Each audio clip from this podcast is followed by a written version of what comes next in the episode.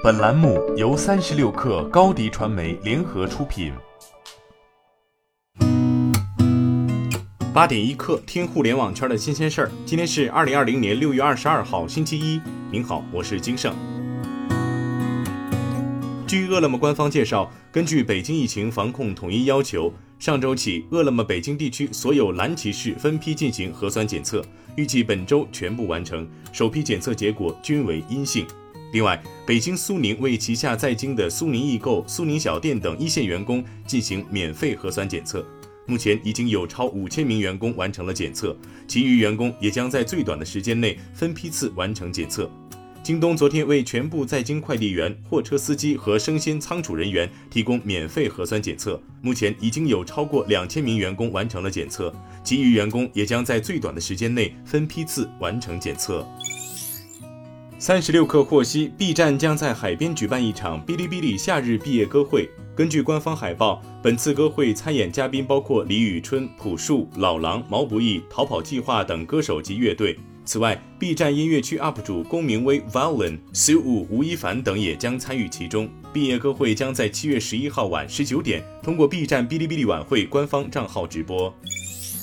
拼多多昨天发布了父亲节热销商品榜单。榜单对六月八号至六月二十一号拼多多平台父亲节相关商品的销售量、搜索次数、分享次数及下单金额四个维度数据的增长情况进行综合统计。最热销的商品品类包括男士护肤品、男装搭配福袋、潮鞋等，而排名第二的商品分类为数码玩乐，共有三项商品与此相关，分别为 Switch 游戏机、军事模型、无人机等摄影器材。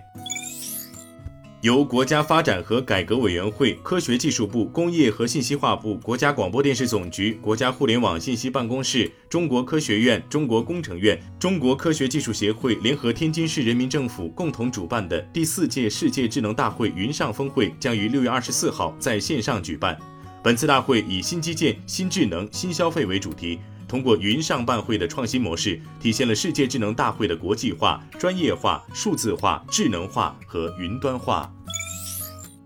由中车四方股份公司承担研制的时速六百公里高速磁浮试验样车，昨天上午在上海同济大学磁浮试验线上成功试跑。目前，高速磁浮项目研发进展顺利，五辆编组工程样车的研制也在稳步推进中。按照计划，时速六百公里高速磁浮工程样机系统预计在二零二零年底下线，将形成高速磁浮全套技术和工程化能力。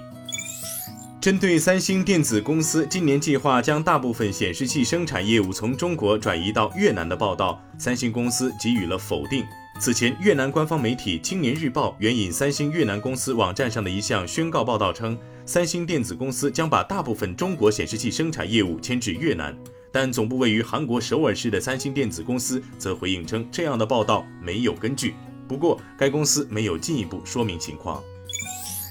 美国最大电影院线集团 AMC 发布最新声明，宣布七月全美院线重开后，将要求所有观影观众戴口罩。此前一天，集团首席执行官亚当·阿龙在宣布 AMC 院线将于下月重开时表示，观众将不需要戴口罩。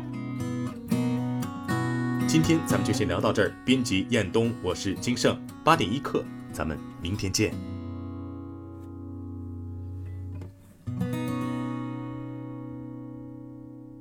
欢迎加入三十六氪官方社群，添加微信 baby 三十六氪 b a b y 三六 k r，获取独家商业资讯，听大咖讲风口，聊创业，和上万客友一起交流学习。